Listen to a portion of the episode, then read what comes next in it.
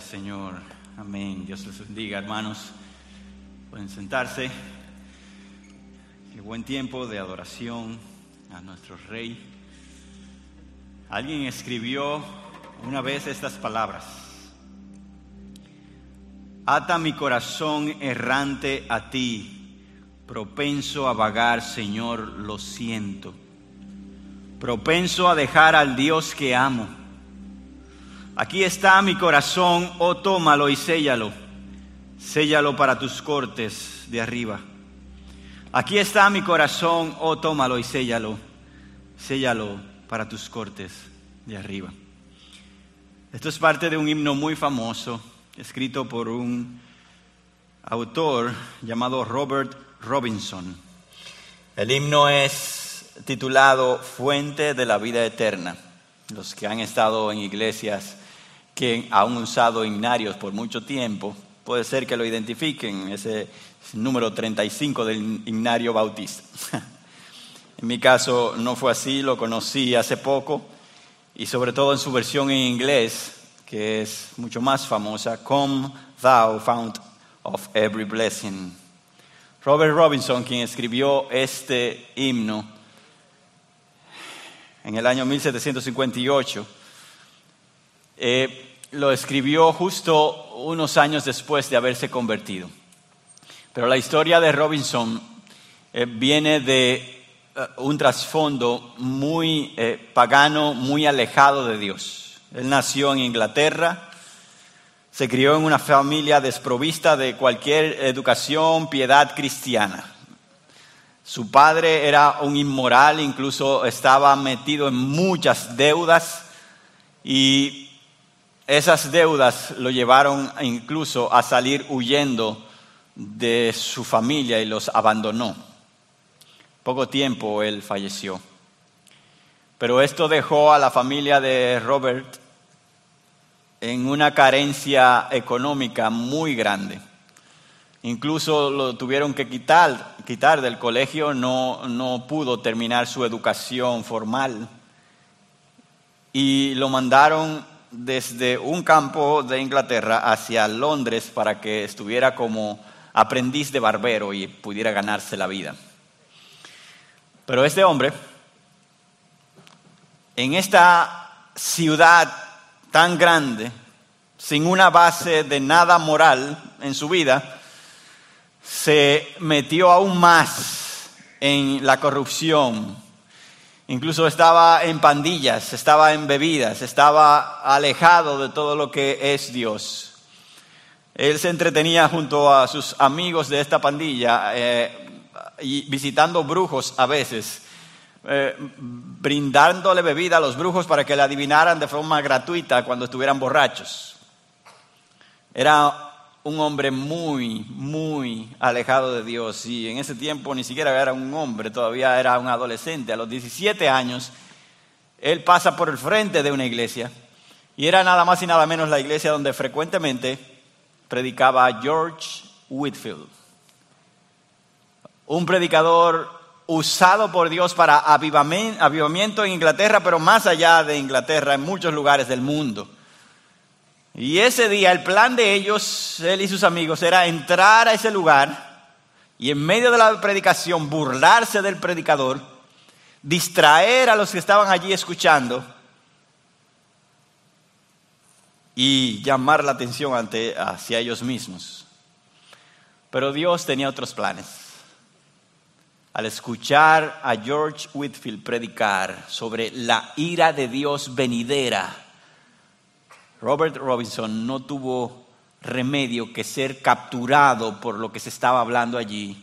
Y un peso gigante cayó en él que le duró días, semanas, meses y a los tres años de ese día él decidió rendir su vida al Señor y servirle. Llegó a ser pastor y predicar en varias iglesias. Pero así como su himno decía, ata mi corazón errante a ti, propenso a vagar, Señor lo siento, propenso a dejar al Dios que amo, este hombre, al pasar los años, dejó al Señor, se alejó de él. La historia, los historiadores dicen que hasta visitó iglesias unitarias, iglesias donde no creían en que Cristo era Dios. Y este hombre terminó de esa forma, por lo menos la mayoría de los historiadores dice eso. Pregunta, ¿cómo es que alguien puede tener un acercamiento tan grandioso ante el Salvador Jesús, escribir palabras gloriosas del Evangelio y de cómo Él rescata y Jesucristo salva, y de repente, o no de repente, eso no pasa de repente, pero al pasar el tiempo, Él se aleja. Esa es una respuesta que la hallamos en muchas de las vidas que corren la carrera de la fe, pero que en esta mañana la vamos a ver claramente en la vida del nada más y nada menos que un apóstol, el apóstol Pedro, y la negación a Jesús. Pero antes de seguir, yo quiero invitarte que cierre los ojos otra vez y le pidas al Señor conmigo, Señor, háblame. Padre, no queremos ser superficiales, no queremos ser de aquellos que obvian la sobriedad del caminar tuyo y los peligros que hay delante. Señor, como este hombre, nosotros podemos apartarnos también si peleamos en nuestras fuerzas. En el día de hoy revisaremos la vida de un líder tuyo llamado por ti, que una noche, después de haber confesado con muchas palabras que te sería fiel hasta el final, esa noche te negó y te avergonzó. Señor, háblanos a lo más profundo del corazón para nosotros ver que allí podemos estar. En el nombre de Jesús. Amén. Amén. Yo quiero que me acompañes a Lucas capítulo 22, verso 31. Vamos a estar leyendo de Lucas varios pasajes de este capítulo y también estaremos leyendo de Juan más adelante. Pero estaremos brincando incluso por los otros evangelios, ya que esta historia de la negación de Pedro se encuentra en los cuatro evangelios. Es una de las pocas que se encuentra allí. Así, en los cuatro evangelios. Así que leemos Lucas 22, del 31 al 34. Dice así, Simón, Simón, mira que Satanás los ha reclamado a ustedes para zarandearlos como a trigo pero yo he rogado por ti para que tu fe no falle. Y tú, una vez que hayas regresado, fortalece a tus hermanos. Y Pedro le dijo, Señor, estoy dispuesto a ir a donde vayas, tanto a la cárcel como a la muerte. Pero Jesús le dijo, te digo, Pedro, que el gallo no cantará hoy hasta que tú hayas negado tres veces que me conoces. Pedro, si usted recordará todo lo que ese hombre vivió cerca de Jesús, usted pudiera terminar la, la oración o el párrafo diciendo, yo quisiera haber estado allí. Un alumno de primera mano de Jesucristo y todas sus enseñanzas uno de los tres que en medio de los doce eran los más cercanos a Jesús, Pedro, Juan y Jacobo. Él tuvo el privilegio de ser el único de todos los discípulos en caminar sobre el mar. Men, yo quería estar ahí. Él también se hundió, pero vivió eso. Pedro fue de, los tres que subió uh, junto con Jesús al momento de la transfiguración. Allí estaba Juan, Jacobo y Pedro. Vio a Jesús no solamente su eh, forma natural y humana, sino que él tuvo el privilegio de ver a Jesús en un resplandor divino y acompañado de hombres que estaban en los cielos y en ese momento aparecieron. Pedro vio todo eso. ¡Wow! Si yo eh, sigo la lista, pudiera pasar un, largos minutos, pero algo que me llama la atención de Pedro es que no solamente él vio y presenció, sino que él participó de muchas cosas. Incluso afirmó cosas que son para nosotros fundamentos de nuestra fe en el día de hoy. Fue Pedro que dijo una vez cuando Jesús preguntó, ¿quién dicen ustedes que soy? Fue Pedro que respondió, tú eres el Cristo, el Hijo del Dios viviente. ¡Wow! Y Jesús dice, bienaventurado Simón, hijo de Jonás, porque esto no te lo reveló carne ni sangre. Y después habla, ¿verdad? Sobre esta roca, esa declaración, edificaré mi iglesia. Pedro dijo eso. Otra de las grandes afirmaciones inolvidables de Pedro fue cuando Jesús un día dice, eh, bueno, mucha gente se está yendo y Jesús dice, ¿acaso ustedes también quieren irse? Y Pedro respondió, Señor, ¿a quién iremos? Tú tienes palabra de vida eterna y nosotros hemos creído y sabemos que tú eres el santo de Dios. ¡Wow, hermanos! Este hombre, este hombre tenía el privilegio de vivir, experimentar todas estas cosas y no solo eso, sino expresarlas. Pero las expresiones de Pedro no solamente se quedaban allí. Como ustedes han oído y han leído, Pedro era muy expresivo e impulsivo en muchas ocasiones. Acalorado, ¿verdad? Ese sonido lo describe. Cuando Jesús advierte a sus discípulos en muchas ocasiones, yo voy a padecer, yo voy a sufrir, yo voy a, ser eh, muerto, eh, yo voy a, ser crucificado, voy a, ser burlado y, todos ustedes me van a abandonar. Ahí se paraba Pedro y decía, no, no, no, no. Yo no lo haré, Jesús. Todos los demás lo harán, pero yo no lo voy a hacer. Y Jesús le dijo, tú me vas a negar. Y Pedro, eh, no, yo afirmo que eso no pasará. Así era Pedro. Y lamentablemente Pedro desconocía cosas que tú y yo debemos conocer bien. Y es, es verdad que tenemos a Cristo, es verdad que tenemos al Salvador, es verdad que Él nos redime y nuestras almas están seguras y tenemos salvación. Pero hay un proceso de redención que todavía está en camino y terminará en el futuro y es la redención de nuestros cuerpos, nuestras carnes y deseos que van con estos cuerpos. Y por eso nosotros debemos estar dudando, desconfiando continuamente de nosotros mismos. Y Pedro lamentablemente en su autoconfianza, en su devoción que se afianzaba más en sus fuerzas, se atrevía a decir que eso no le pasaría.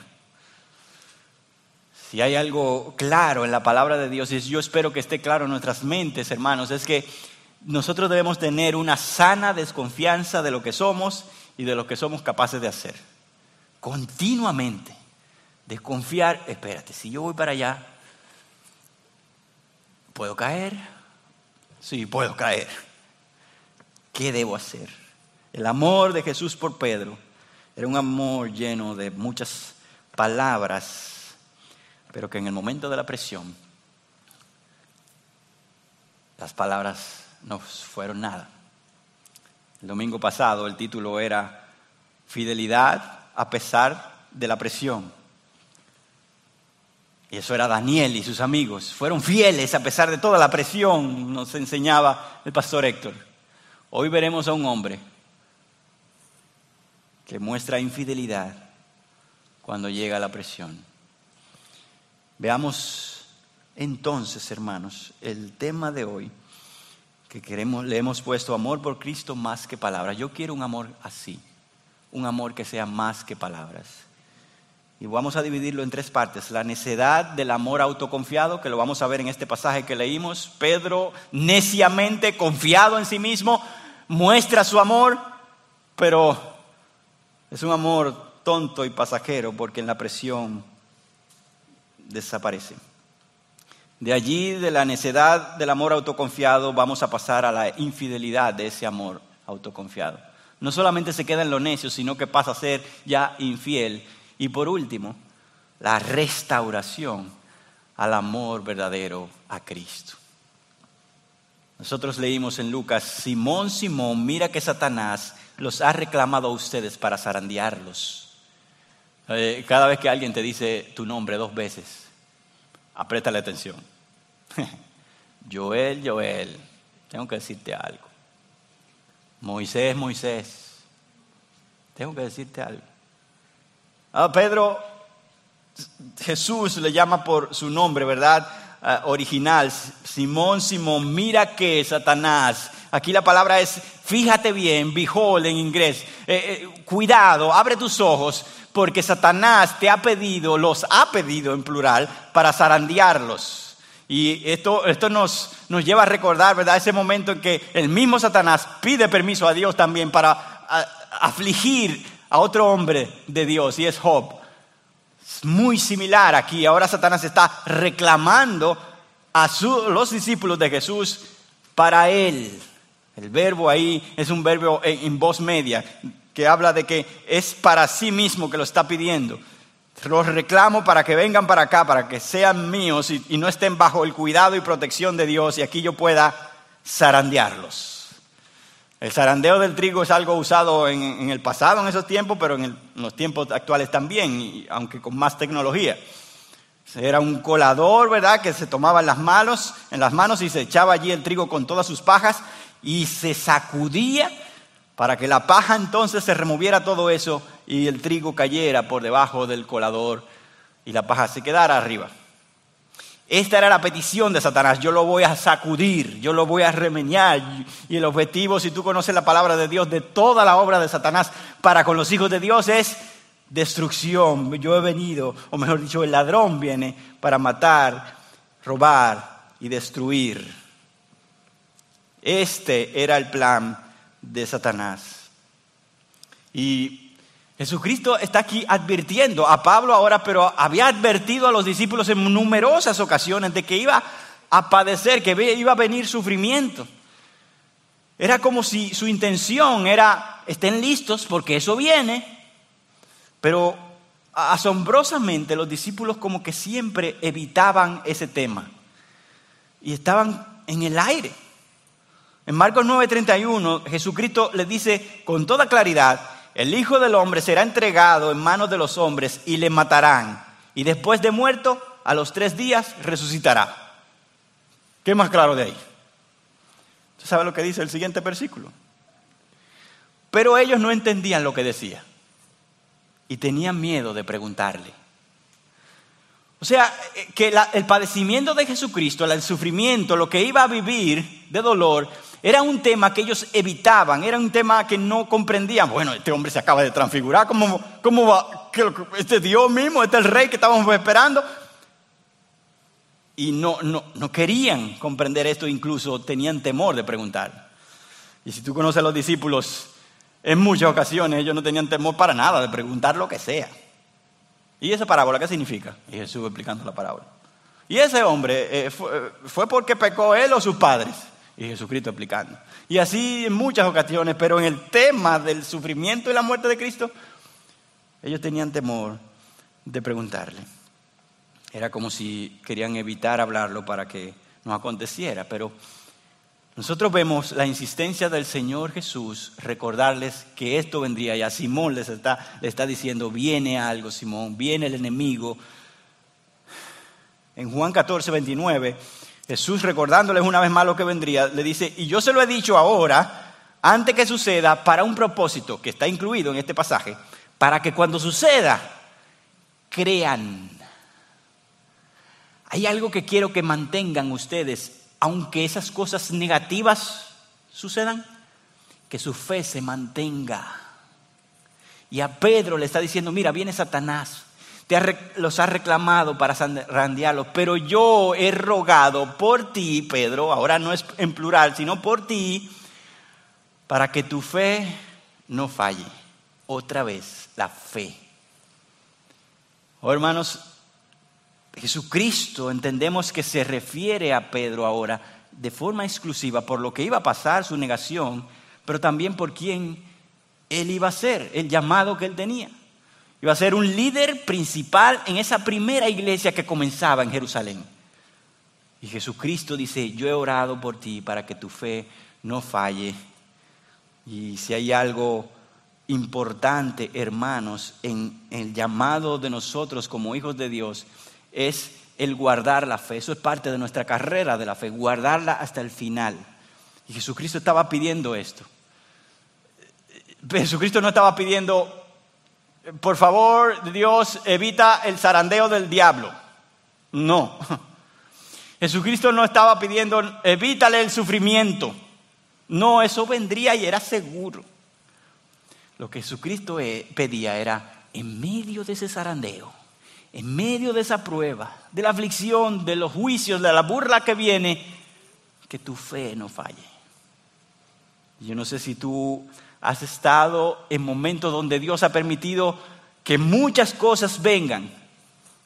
Pero si hay una estrategia del enemigo es cortar la raíz tuya de la fe.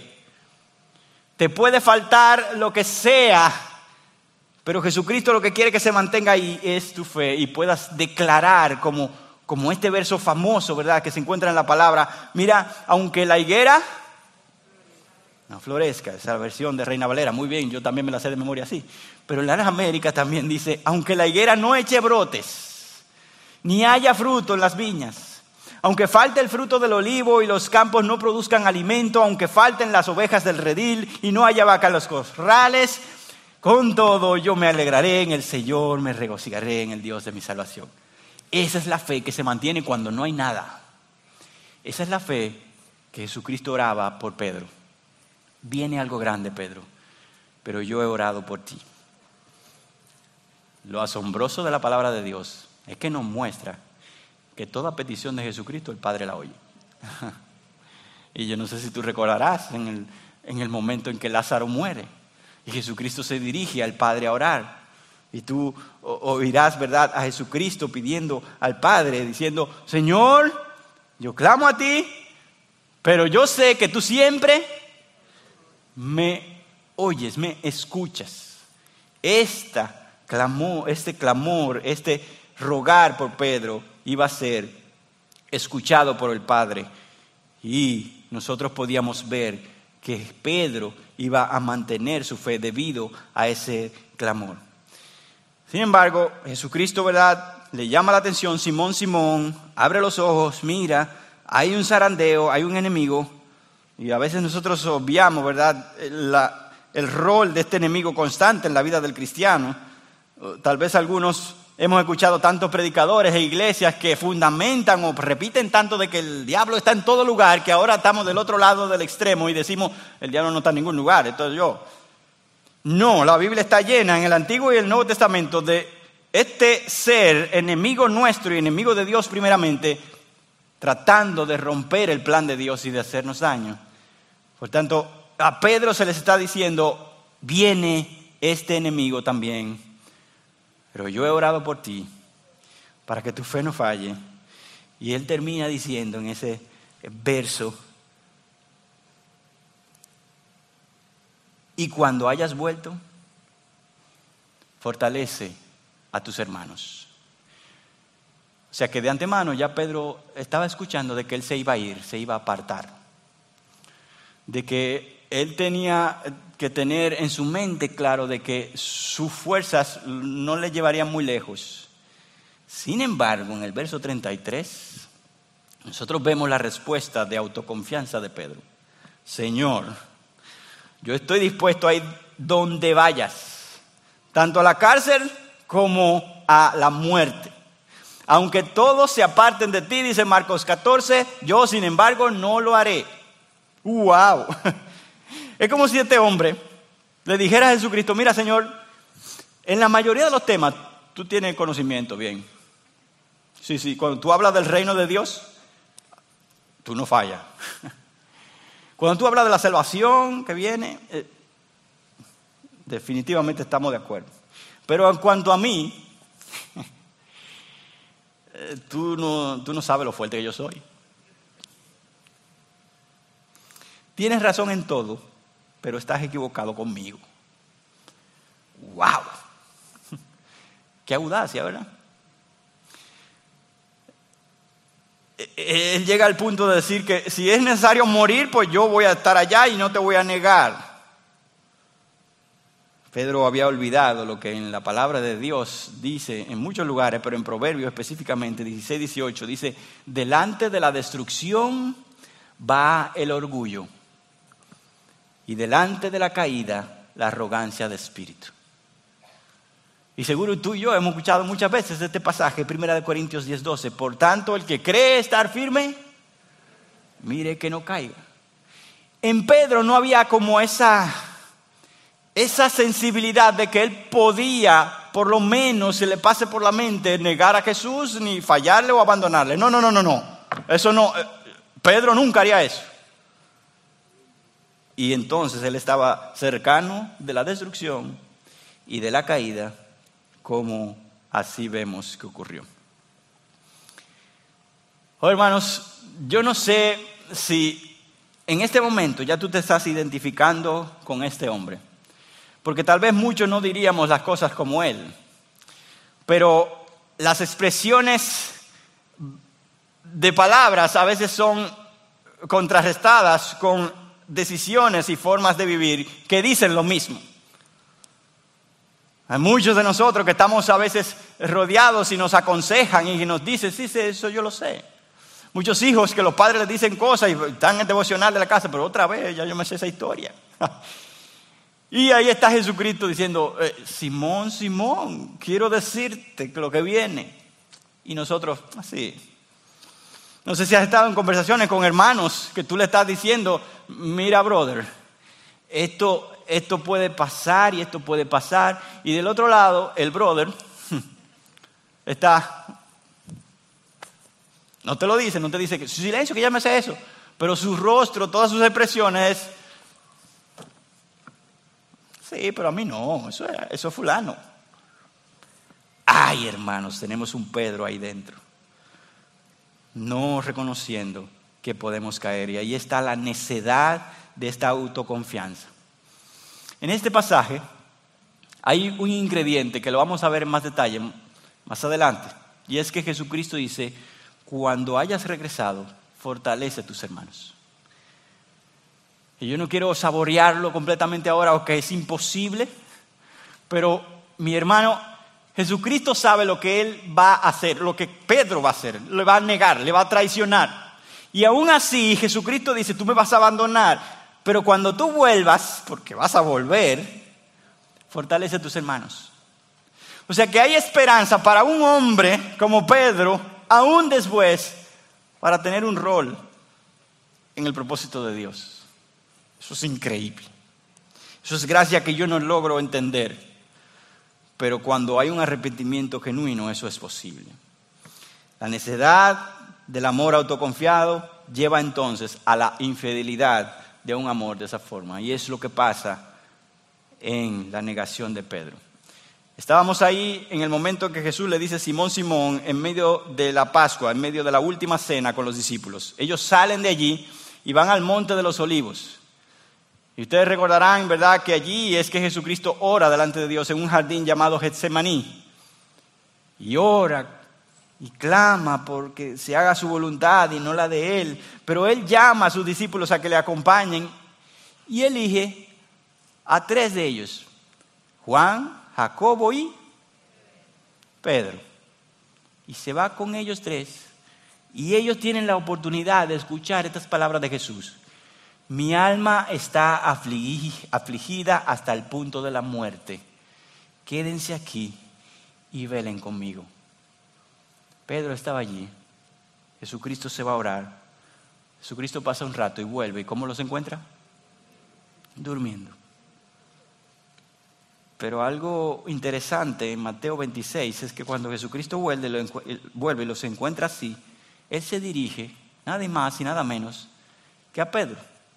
Dice 26, 40 y 41. Y dijo a Pedro, con que no pudieron velar una hora junto a mí. Velen y oren para que no entren en tentación. El espíritu está dispuesto, pero la carne es débil. Pedro, hace un rato yo te dije que, que los habían pedido para zarandearlos. Yo te dije que viene un enemigo contra ustedes, que tengas cuidado, que abras bien los ojos. Yo te dije que eh, ustedes me van a abandonar, aunque tú lo niegas. Yo te dije que he orado por ti y ahora yo te pido que ores y tú te duermes. Eh, dice la Biblia que estaban cansados, pero yo no tengo duda que la autoconfianza tuvo que ver algo en, esa siestecita. Ah, bueno, estamos aquí tranquilos. ¿Cuál es, cuál es el, el aspaviento? Este jardín en la noche, nada está pasando. Pedro, una vez más, no se da cuenta que la tentación viene y debe estar preparado. Salen de allí y se encuentran con Judas viniendo con una turba de gente con espadas y palos para arrestar a Jesús. Y aquí, quien sale a defender a Jesús, usted sabe quién es.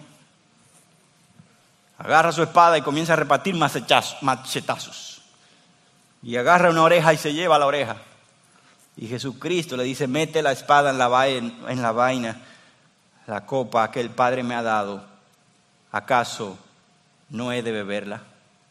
Él estaba desincronizado con los tiempos de Jesús en ese momento y actuaba, bueno, si yo te voy a demostrar a ti que yo no te voy a negar. Y Pedro pensaba que la lucha era de esa forma. No, cuando llegue ese momento yo te voy a demostrar, Jesús, yo tengo aquí una espada. Pero la lucha que vendría era un zarandeo de alguien astuto como el enemigo y de un ángulo que Pedro no iba a reconocer. Pedro pensaba que era con armas, con caballos, y Jesús le quería recordar, es con mi espíritu. Abre los ojos, Pedro. Lucas 22, 54 al 62 dice, después de arrestar a Jesús, se lo llevaron y lo, condujeron a la casa del sumo sacerdote. Y Pedro lo seguía de lejos. Después que encendieron una hoguera en medio del patio y de sentarse juntos, Pedro se sentó con ellos. Todos los discípulos desaparecieron. Y Pedro está ahí, pero dice la palabra que le sigue de lejos. Pedro logra entrar en el patio, la palabra de Dios muestra en Juan que alguien le ayuda a entrar ahí, fue el apóstol Juan, que tenía relaciones con la familia del sumo sacerdote, y también Juan al parecer estaba allí.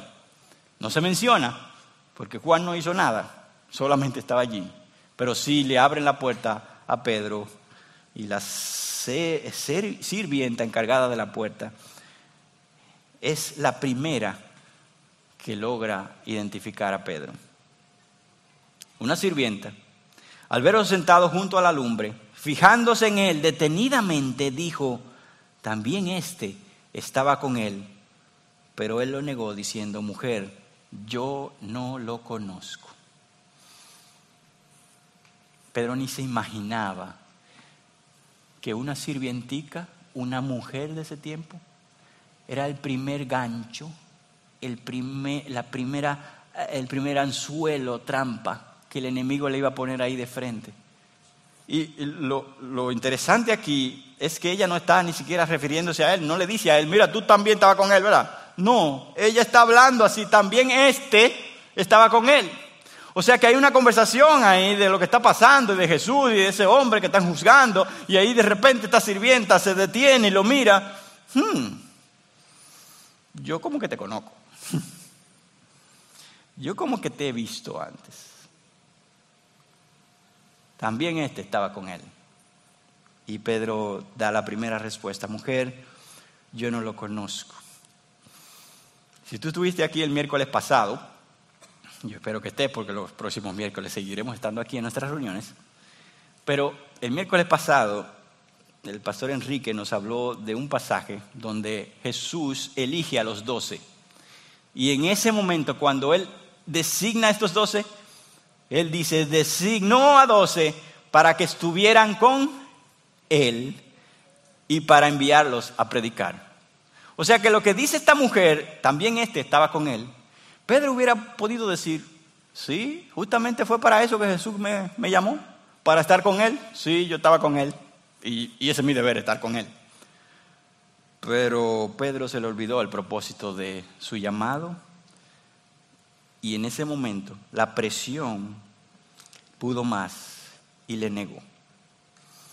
Qué bajo, hermanos, caemos cuando pensamos que podemos confiar en nuestras capacidades, en nuestras experiencias, en la sabiduría a través de los años.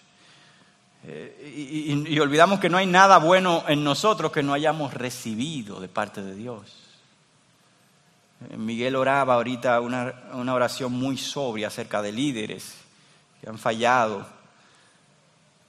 Y, no sé, pero tal vez eh, el éxito profesional, ministerial, el reconocimiento, los talentos, los, las metas logradas, lo que sea, el aplauso de los hombres nos ciega y pensamos, he logrado esto, yo estoy tranquilo, todo va bien. Y en la luz de advertencia no la vemos alrededor y seguimos en el camino como si nada esto le pasaba a Pedro. Y no vio lo que venía y dijo, no lo conozco. Un poco después, otro al verlo dijo, tú también eres uno de ellos. Ahora sí se le dirigen a él. Y Pedro responde, hombre, no es cierto. Le dijo Pedro. Pasada como una hora, otro insistía diciendo, ciertamente, este estaba con él, pues él también es Galileo. Pero Pedro dijo, hombre, yo no sé de qué hablas una hora entre uno y otro y otro. Hermano, en el proceso de negación de Pedro no fue en una conversación diciendo, no, no, no. Uno, no, no. Dos y tres, no. No, fue todas las dos horas que Jesús estuvo siendo juzgado, Pedro estaba de este lado.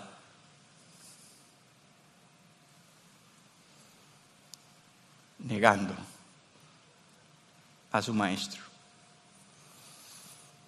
Mientras Jesús era acusado injustamente, abofeteado, eso ocurrió, escupido por amor y salvación del pecador.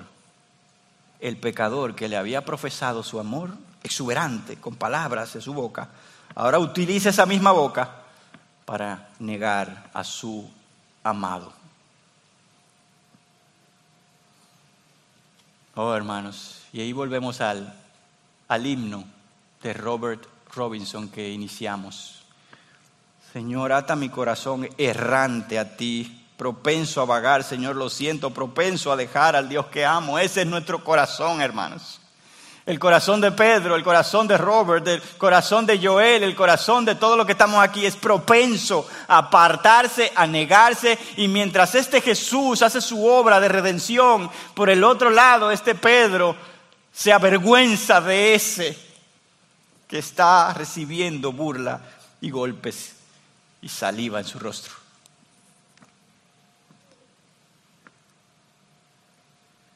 Al instante, estando él todavía hablando, cantó un gallo.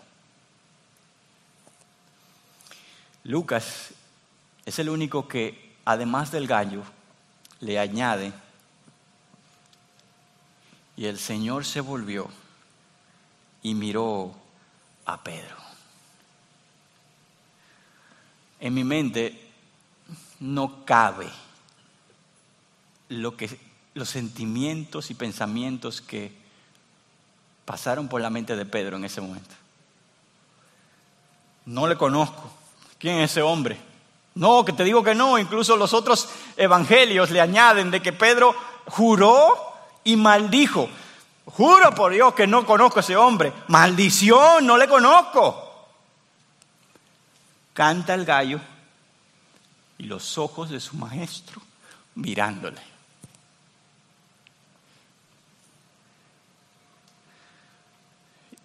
En ese momento, si, entendemos lo que pasó en el juicio de Jesús, el rostro de Jesús estaba golpeado ya, escupido, con ropa sudada en sangre por lo que había vivido en el Getsemaní, y ese rostro estaba mirando directamente a los ojos de Pedro. Yo no creo que acusándole, yo no creo diciéndole, ve, te lo dije, ahora estás destituido, bye bye. Yo no sé, pero yo estoy seguro que esos ojos le hicieron recordar a Pedro, como de hecho dice el texto, Pedro entonces recordó la palabra del Señor de cómo le había dicho, antes que el gallo cante, me negarás tres veces.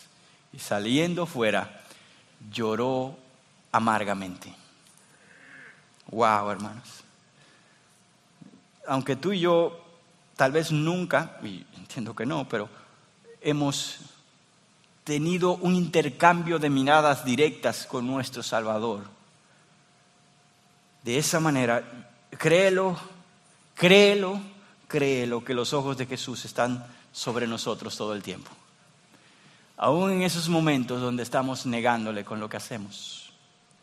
Y esa misma mirada que vio a Pedro en su pecado nos ve a nosotros en nuestro pecado. La reacción de Pedro nos habla mucho de lo que iba a ser su vida de ahí en adelante. Y ahí fue entonces que Pedro recordó y se desmoronó su orgullo. El valiente, el bravucón que antes decía, yo no te abandonaré, yo no te negaré, está humillado, llorando amargamente porque todo lo que le dijo su maestro era cierto acerca de él. Pero hermanos, este no es Judas para irse a ahorcar después de traicionar a Jesús. No, recuerden bien, este es un creyente que su fe no fallará porque Jesucristo intercedió por él. Es verdad que su confesión falló, es verdad que, que, su valor falló en ese momento, pero su fe no iba a fallar porque Pedro en ese momento también recordó y con lágrimas de dolor se arrepintió y veremos por qué decimos que se arrepintió y no eran lágrimas de remordimiento como la de Judas. Todo arrepentimiento, escuchemos bien, todo arrepentimiento por el pecado delante de Dios siempre llevará a una restauración de la relación con ese Dios contra quien pecamos todo arrepentimiento de esa forma va a encontrar restauración del otro lado. Y eso es lo que encuentra Pedro. La historia de Pedro no se quedó en el jardín con un hombre llorando después de haberle negado. Lo que pasó en ese patio no le dio identidad a Pedro, pero sí le marcó de ahí en adelante. El Pedro antes de la negación era un Pedro inmaduro, impulsivo, autoconfiado, basado en sus propias fuerzas. Pero el Pedro después de la negación es un Pedro que veremos ahora en la restauración del amor verdadero. Pasa un tiempo, Jesús muere, Jesús resucita, como había dicho. En la tumba Vienen las mujeres a buscar el cuerpo y no lo encuentran. Y Jesús le dice a ellos, estoy vivo. Vayan y díganle a los discípulos y a Pedro. ¿Por qué, Pedro? Un discípulo, vayan a los discípulos y díganle. No, no, no. Yo tengo un trato especial con este que me negó y que hoy está sufriendo arrepentido. Y estos entonces van y le avisan.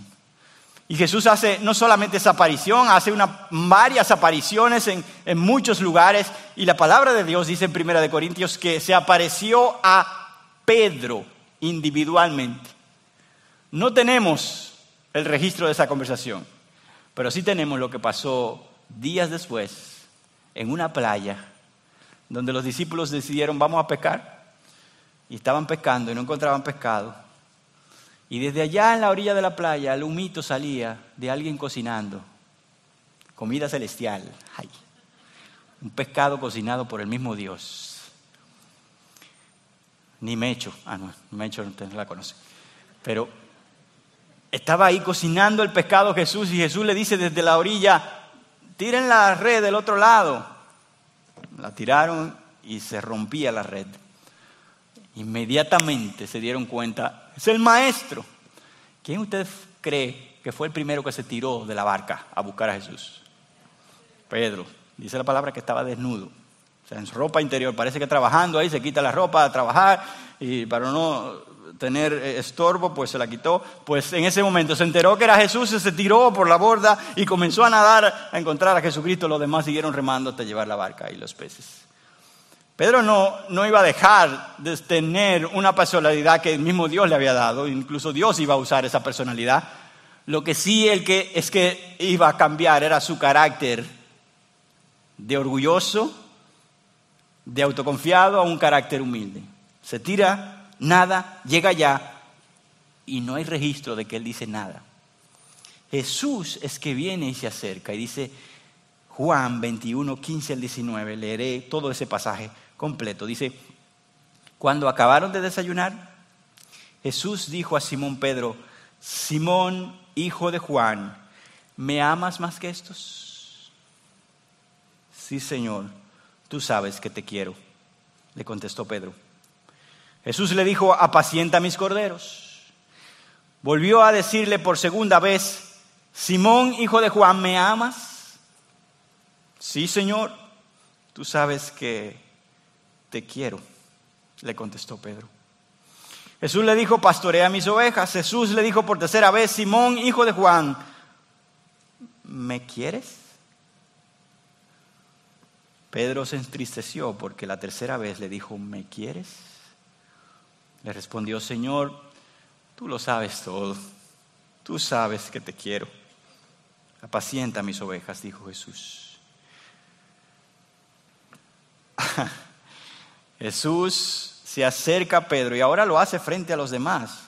Es posible que esta conversación privada, en esta aparición que no se registra, él habló con Pedro privadamente, pero la negación de Pedro fue pública y ahora Jesucristo ahí delante de los discípulos que estaban allí comienza a hablar con él para restaurarle públicamente. Y la primera pregunta y cada una de ellas fueron incisivas, cortantes, al corazón.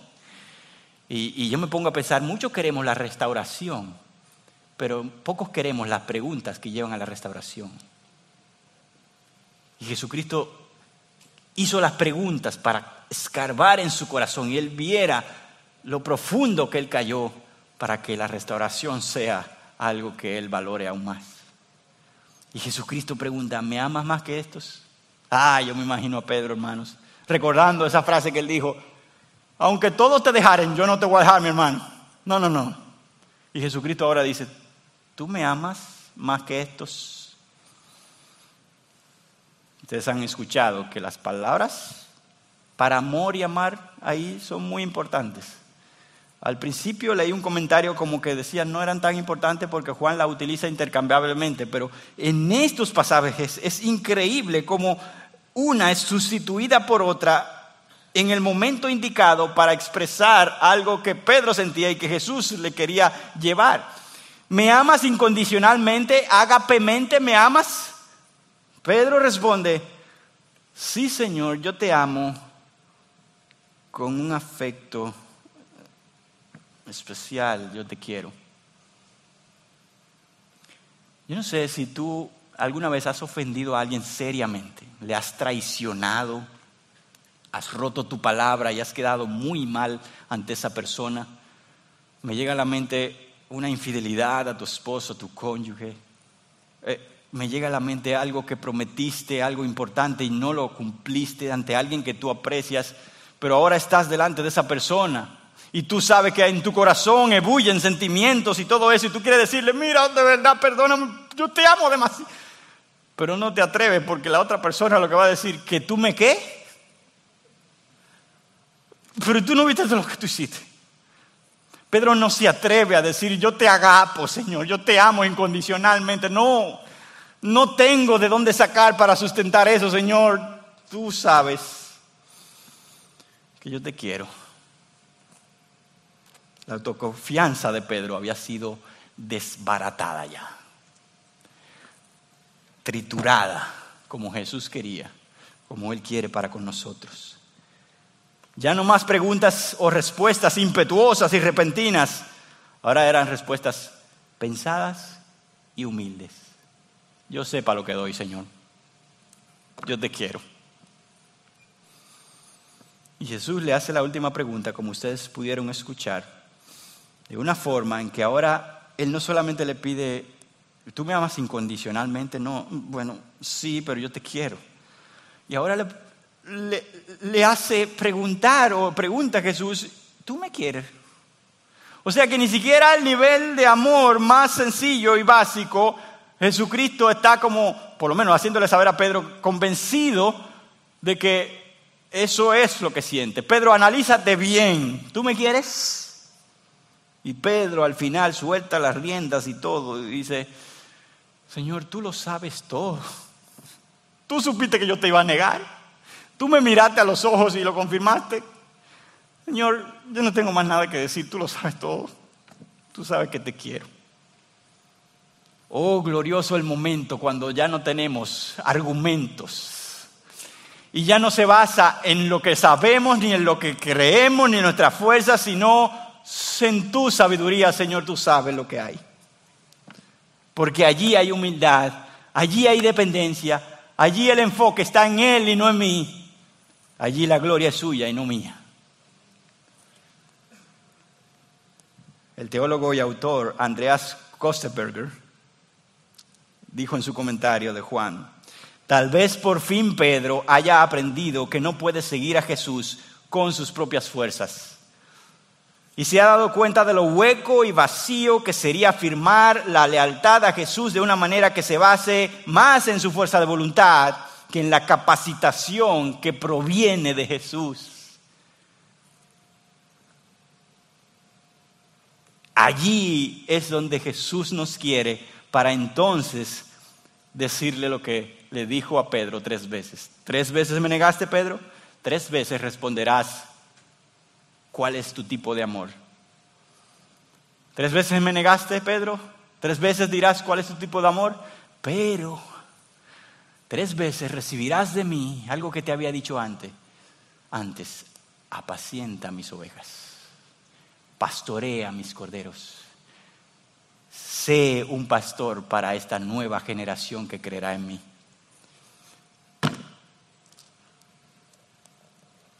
Yo hubiera sido el juez en ese momento, hermano, y el currículum de Pedro estaba ya tachado, engavetado o en el zafacón, y hubiera dicho, siguiente, pero Jesús.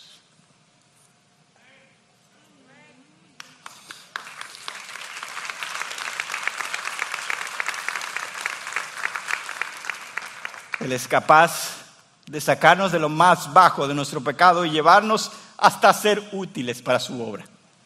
Eso es algo incomprensible, inentendible. Yo no lo puedo captar en mi mente.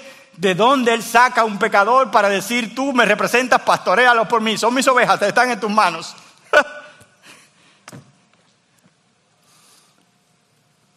en este salón no hay ninguna persona que, no, que pueda decir, yo no he negado a Jesús. Todos somos Pedro sentados aquí.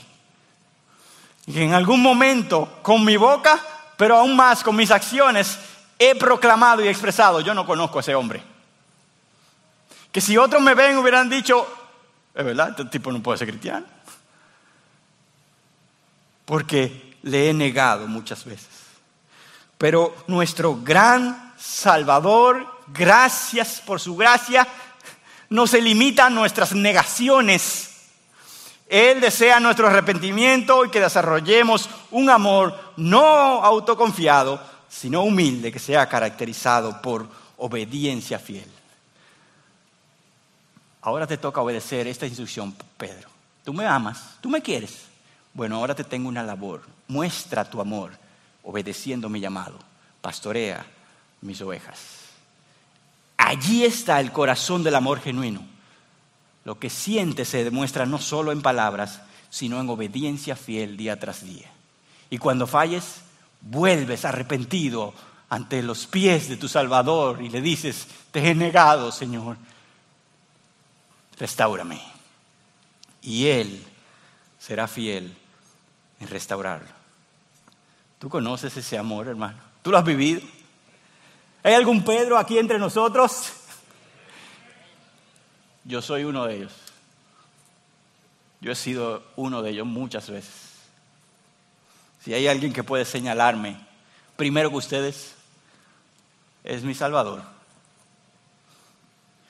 Pero mi esperanza está basada no en mi currículum y desempeño, gracias a Dios, sino en su obra increíble de salvación, perdón en la cruz, que me lleva a restauración.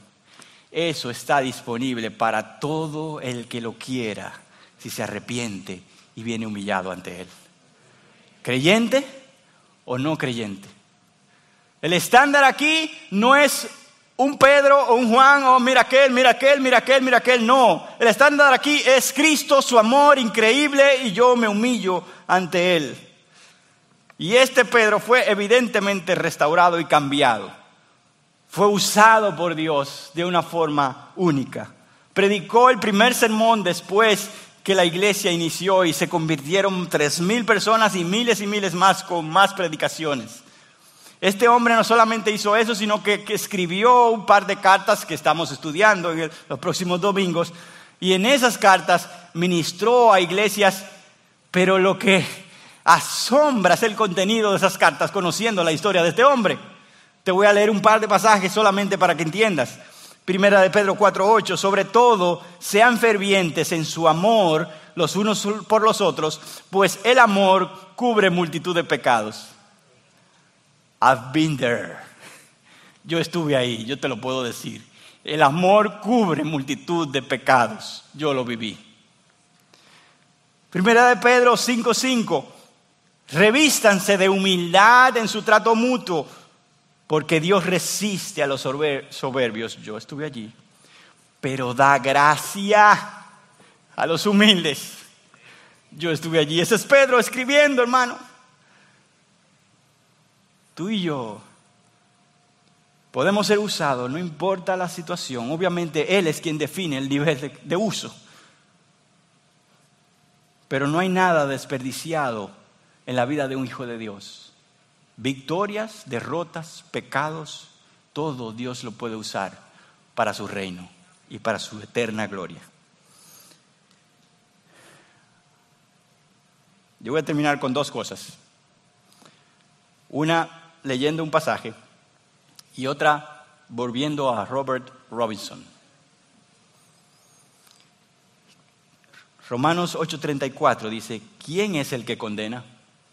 Cristo es el que murió, si aún más el que resucitó, el que además está a la diestra de Dios, el que también intercede por nosotros. Hay alguien clamando por ti ahora créelo y gózate en eso. Los historiadores no se ponen de acuerdo con la vida de Robert Robinson, pero una vertiente muy grande dice que la historia continuaba de esta forma. Él, un hombre sin fe, lejos de Dios, un día se monta en un carruaje, una diligencia donde se montaban pasajeros de un lugar a otro, y allí se sienta al lado de una mujer que tiene un himnario abierto. La mujer lee este himno y le menciona a este hombre, este himno es mi favorito, mira lo que habla. Y Robert trata de cambiar el tema y volverse para otra cosa porque él reconoce que es el himno que él escribió hace años atrás cuando él estaba bien con Dios. Pero la mujer insiste. Y la historia dice que Robert dice, mira, mujer, yo fui el que escribí ese himno, pero no sabes cuánto yo daría por, por volver a conocer a ese hombre feliz, gozoso, que escribió ese himno hace muchos años atrás. Y yo diría lo que fuera por redescubrir ese gozo que tenía en ese entonces. Según esta historia, en ese encuentro, con esa señora anónima en ese carruaje, Dios usó las mismas palabras que él escribió, llenas del Evangelio, compartidas nuevamente por esta señora, predicándole a él, al autor del himno. Y allí él se arrepintió y lo llevó Dios a una comunión restaurada con aquel de piedad inagotable, abundante en perdonar. Hay esperanza hay esperanza por aquel que restaura. Oremos.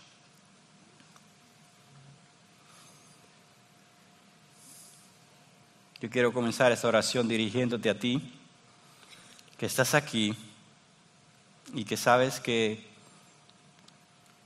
el Señor te está pidiendo algo hoy.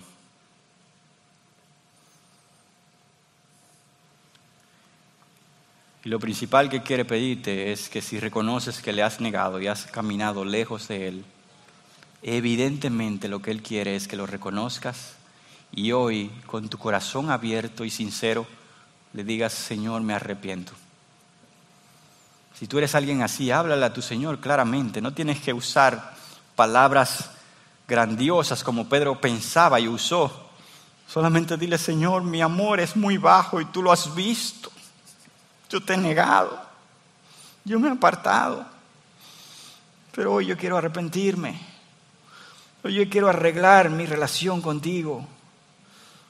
Hoy yo quiero salir de aquí escuchándote decir que me has perdonado y que lo poco que puedo hacer por ti, tú lo quieres usar. Señor, perdóname por mi autoconfianza, por mi orgullo, por mi propia sabiduría, mis argumentos que quieren esquivar tu verdad. Señor, perdóname. Ayúdame a reconocer que yo soy débil sin ti.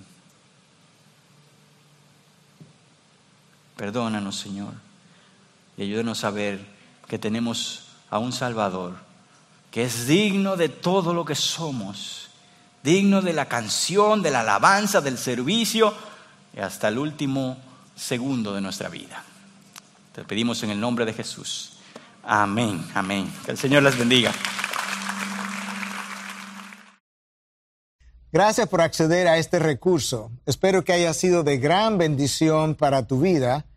Te sugiero que te suscribas a este canal de forma que tú puedas recibir notificación la próxima vez que hayamos subido un nuevo recurso que pueda servirte de instrucción y bendición.